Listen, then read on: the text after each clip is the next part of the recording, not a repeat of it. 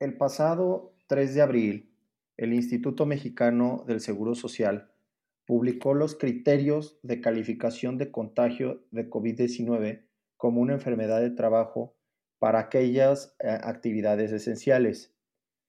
Consideramos importante generar una opinión al respecto, ya que eh, atendiendo a la calificación que el Instituto Mexicano del Seguro Social haga de estos contagios de COVID-19, eh, las empresas verán incrementado eh, su prima de riesgo de trabajo y en consecuencia las áreas de recursos humanos de las empresas deben de tener seguimiento puntual sobre los avisos eh, o formularios que en su momento se generen ante el Instituto Mexicano del Seguro Social para aquellas calificaciones eh, de contagio de COVID como enfermedad de trabajo.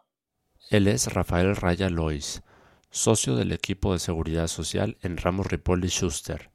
Este es el podcast de Ramos Ripoli Schuster. Y hoy hablamos de los criterios de interpretación de contagio por COVID-19 como enfermedad de trabajo.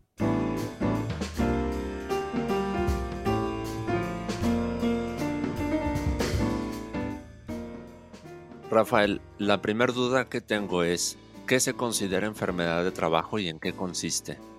El artículo 475 de la Ley Federal de Trabajo nos establece que enfermedad de trabajo es todo estado patológico derivado de la acción continuada de una causa que tenga su origen o motivo en el trabajo o en el medio en el que el trabajador se ve obligado a prestar sus servicios.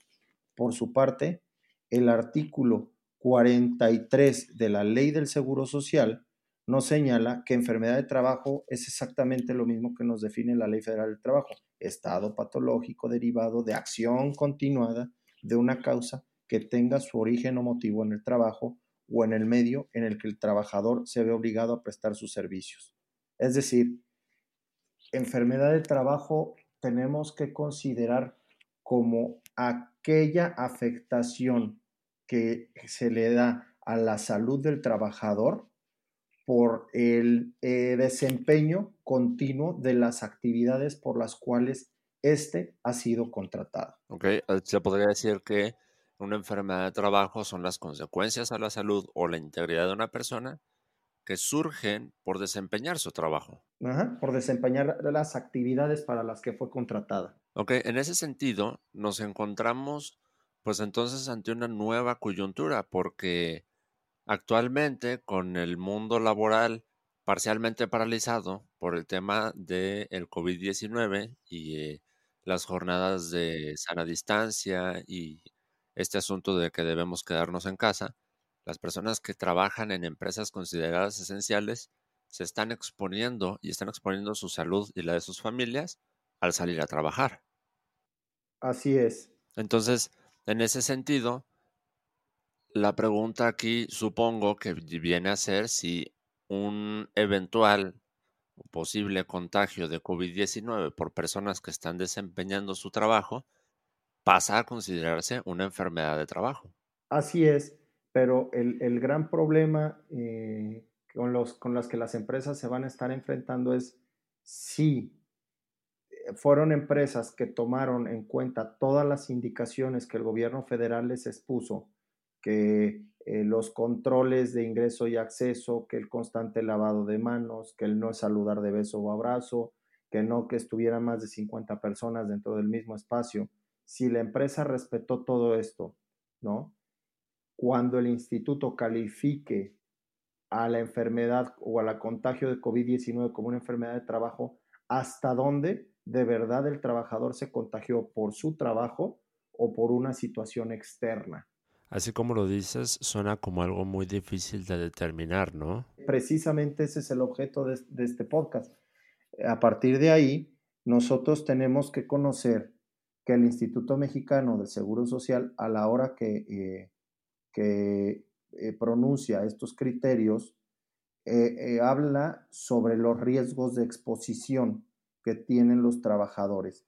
Y por ejemplo, nos señala como riesgo de exposición muy alto ¿no? Aquellas personas que, que, son personal de salud que realiza procedimientos de diagnóstico terapéutico o de atención que entran en contacto directo con aerosoles o que generan los pacientes infectados por COVID-19, ¿no? Este es un riesgo de exposición alto. Si tú eres un empleado del sector salud, ¿no? Y estás atendiendo a pacientes enfermos, tu riesgo de exposición es muy alto y en consecuencia, si te llegaras a contagiar de COVID-19, por obvias eh, razones, sí tu contagio va a ser calificado como una eh, enfermedad de trabajo.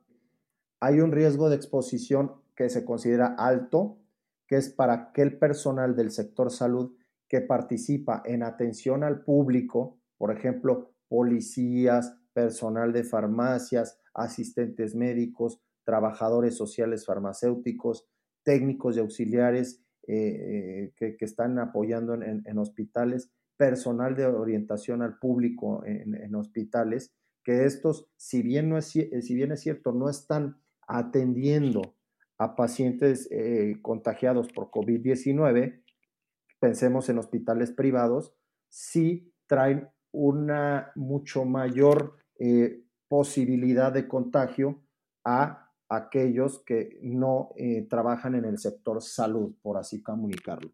En el caso de estas personas, que no son tal cual quienes están atendiendo a los pacientes con COVID-19, pero que sí están como en un área cercana, sí, sí se pueden contagiar, entonces su inminente contagio sí se trataría de la misma manera, como enfermedad de trabajo. Ah, efectivamente, así es.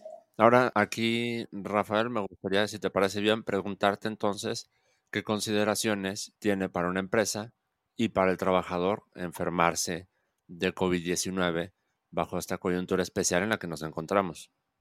Bueno, las primeras consideraciones son eh, que las empresas, bueno, deben de cubrir las prestaciones que el, propio seguro eh, social establece para cuando uno eh, desafortunadamente llega a sufrir una enfermedad de trabajo. Ese es el primer tema. Pero además de esto, el segundo punto que tenemos que tomar en consideración es, imaginémonos, si eh, de empresas que tienen 600, 700, 800 trabajadores o más. Eh, respecto de uno, dos o tres trabajadores que llegasen a contagiarse de COVID y que en ese contagio posteriormente el instituto llegara los llegara a calificar como enfermedad de trabajo, el impacto en la prima del seguro de riesgo de trabajo que tendría esta empresa sería elevadísimo porque por esos tres trabajadores contagiados de COVID, el impacto repercutiría respecto de esos 600, 700, 800 trabajadores. ¿Sí me explico? Entonces, el monto a cubrir en el seguro de riesgo de trabajo por esta empresa se vería incrementado exponencialmente. Económicamente, ¿por qué? Porque tú tienes que aportar una mayor cantidad de dinero al seguro de riesgo de trabajo del que tradicionalmente venías aportando. ¿Esto consecuencia de que haya habido un contagio de coronavirus?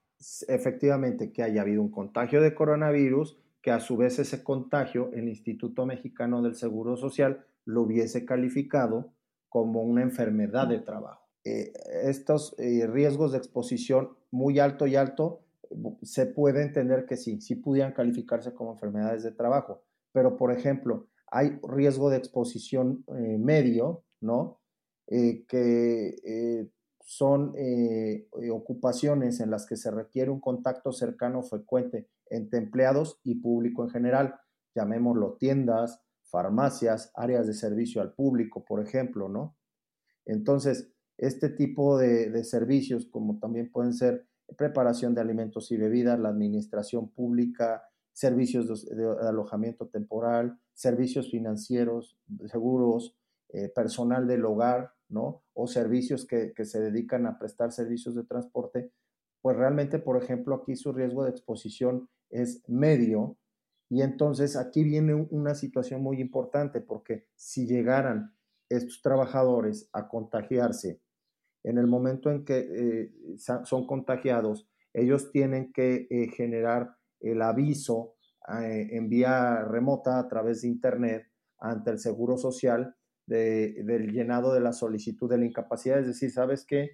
Tengo fiebre con más de 38 grados, estoy teniendo tos seca, tengo dificultad para respirar, en fin, todo lo que ya conocemos nosotros de lo que serían los primeros síntomas de contagio. El instituto, una vez que se hace este aviso de probable contagio, emite una incapacidad en línea a la cual se le avisa a la empresa sobre la incapacidad del, trabajador. Si llegara a agravarse el trabajador, obviamente ya empezamos con situaciones de hospitalización y demás, pero el gran tema aquí a, advertir es hasta dónde ese trabajador con riesgo de exposición medio de verdad se contagió por el motivo de sus actividades. Entonces, ese, esa calificación que es la que emite el Instituto Mexicano del Seguro Social, técnica y jurídicamente tiene que acreditar de manera indubitable que fue por sus actividades que se contagió. Y en consecuencia las empresas tendrán que revisar de manera milimétrica eh, esta calificación que el instituto genere para que el día de mañana, si desafortunadamente este contagio efectivamente fue por, por las actividades desempeñadas por el trabajador, pues no se diga más a pagar los incrementos que se, que, se generen en, en el seguro de riesgo de trabajo. Pero si de la información que proporciona el instituto en su calificación como enfermedad de trabajo se advierte mucha irregularidad, es inminente que la empresa va a tener que impugnar esa, esa calificación porque de lo contrario, pues eh, se verá afectada en el plano económico eh, fuertemente. También existe un riesgo de exposición muy bajo, ¿no? que son aquellos lugares de trabajo en los que no se requiere que los empleados tengan contacto frecuente con el público enfermedad o con eh, otros compañeros de trabajo. Realmente los criterios hablan sobre personal de conservación, oficinas de servicio personal, personal administrativo, personal de, de almacén, personales contables, legales o de otros servicios. Entonces, imagínate si, por ejemplo, nosotros como abogados o contadores llegásemos a, contagiarnos y a lo mejor eh, seguimos directrices de, hacer trabajo en casa y en fin, N cantidad de situaciones. Y al momento en que nos lleguemos a contagiar, solicitamos eh, eh, nuestra incapacidad como, como señala el instituto ahora a, través de, Internet.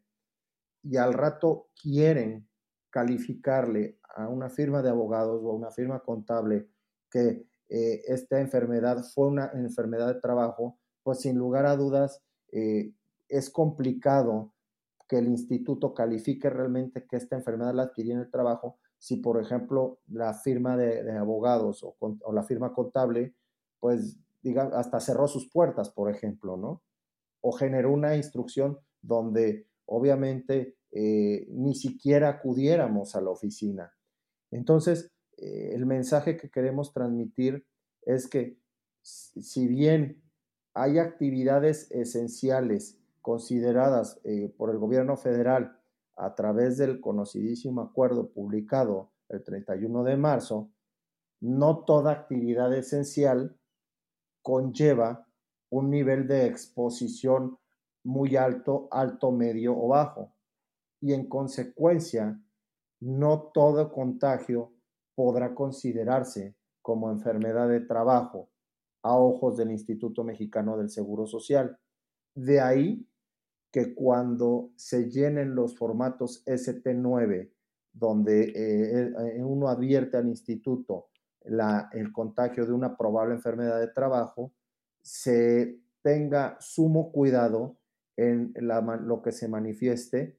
¿Por qué? Porque hay que analizar el escenario del contagio, el nivel de riesgo de cada trabajador, la particularidad de exposición laboral y extralaboral del trabajador en ejercicio o con motivo de sus actividades y se tiene que analizar la causa-efecto versus trabajo contra daño. Es decir, que realmente yo, por el desempeño de mis actividades, haya estado en un riesgo de exposición suficiente para que el aviso de atención médica y calificación de enfermedad de trabajo vincule a mi actividad como una enfermedad, a mi actividad con el contagio eh, obtenido y una enfermedad de trabajo. Ya veo. Esto que nos estás diciendo, Rafael, tengo que decirlo que parece indicar que da las condiciones ideales para que existan no una, sino muchas controversias. Efectivamente, eh, eh, atendiendo a, la forma en la que desafortunadamente nuestras autoridades eh, se han estado manejando y atendiendo a que esos criterios claramente así lo destacan, que en caso de duda siempre se estará en favor del trabajador, prácticamente cualquier, eh, cualquier eh, riesgo de trabajo que se determine eh, por contagio de, coronavirus, el instituto lo va a calificar como una enfermedad y en consecuencia, pues se viene una carga fuerte para los tribunales en lo que refiere a impugnación de este tipo de, determinaciones, por un lado. Y por el otro, pues también vamos a, estar enfrentando, por ejemplo, una revisión exhaustiva para aquellas empresas que se dictaminan en materia de seguro social eh, al análisis eh, de las manifestaciones que hagan por contagio de COVID eh, al momento de emitir su dictamen.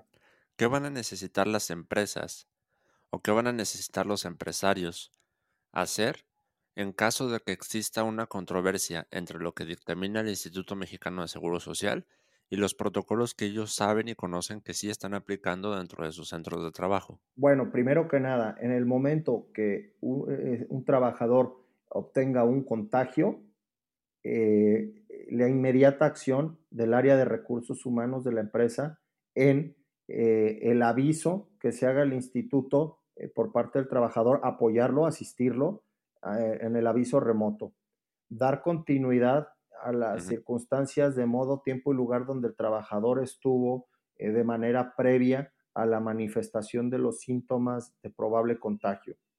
Si hay agravamiento al contagio, asistir y apoyar al trabajador con los eh, avisos y con la forma en la que manifiesten ante la autoridad que eh, obtuvieron este contagio.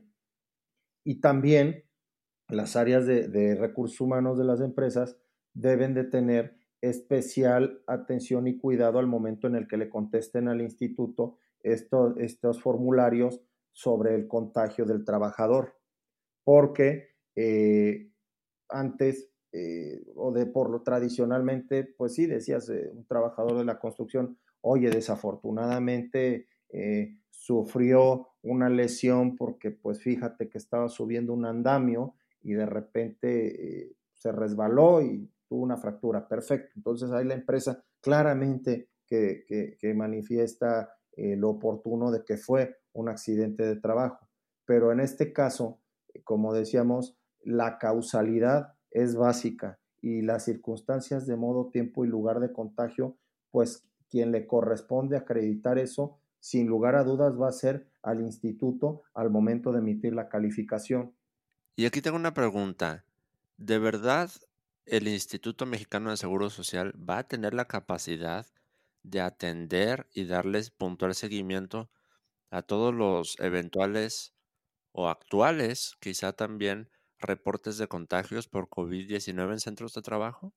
Desafortunadamente, creo que sí, porque sus áreas eh, administrativas y de recaudación están más activas que nunca en este, en este periodo de, de, corona, de coronavirus. ¿Por qué? Porque pues desde el momento en que ellos han eh, generado a nivel eh, redes la famosa solicitud de incapacidad, prácticamente desde el momento en que el trabajador da de alta su número eh, de seguridad social vinculado con el registro patronal y el caso de COVID, perfectamente ahí, en mi opinión, ya se está haciendo el tracking de, un probable, de una probable calificación de enfermedad de trabajo. Entonces, de que hay eh, elementos eh, de inteligencia financiera, si tú quieres manejarlos así, para probables calificaciones de enfermedad de trabajo, para mí sin lugar a dudas las hay. Ok. Esto puede a la vez ser una buena noticia para la seguridad social de los trabajadores. Sí, desde el punto de vista de que sepan que sus prestaciones van a estar cubiertas. Para los patrones, no puede ser tan buena noticia porque, reitero, esa, eh, el, hecho de que se genere ese contagio no siempre va a vincularlo con la actividad eh, para la cual el trabajador fue contratado. Rafa, entonces, ¿qué recomendaciones le das a los patrones para prevenirse en esta coyuntura de los contagios por COVID en sus centros de trabajo? Pues nada, solamente eh, dejar en claro los patrones deben ser cautelosos eh, en extremar medidas de seguridad e higiene en los centros de trabajo cuando estos eh, se dediquen a actividades esenciales, tener férreos controles respecto de sus empleados en los ingresos a, sus, a sus lugares de trabajo y en caso en que desafortunadamente ocurra un contagio, tener bien establecidos protocolos de apoyo al trabajador, ¿no? Para que eh, éste pueda, eh, pues, eh, estarse atendiendo debidamente, también para que se eviten contagios en la fuente de trabajo y además también cuidar mucho los avisos y manifestaciones que se generen ante el Instituto Mexicano del Seguro Social. En caso de que exista controversia entre las resoluciones del Instituto Mexicano del Seguro Social y lo que los patrones refieren dentro de sus centros de trabajo, dentro de las medidas de higiene y eso, en caso de que haya controversia, ¿qué pueden hacer o a quién se pueden acercar para pedir ayuda legal?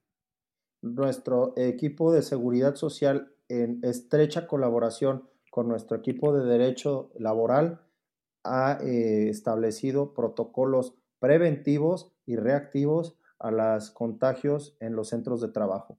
¿En dónde pueden contactarte en caso de que necesiten esa asesoría? En caso de eh, requerir apoyo, perfectamente nos pueden escribir a nuestros correos rraya.rrs.com acceder a nuestra página web www.rrs.com.mx o en nuestras oficinas eh, en el teléfono 36 27 50 35 y 31 21 30 14. Muy bien, pues muchísimas gracias Rafael por haber compartido con nosotros esta información valiosísima y muy actual porque el problema, los problemas laborales a raíz de la pandemia del COVID-19 son bastantes y son muy extensos. Y yo opino que es un cierto alivio para los patrones, para los empleadores, saber que hay recursos a los que ellos pueden acceder para implementar mejores protocolos y para dar respuesta a situaciones que pueden ser adversas para su operación.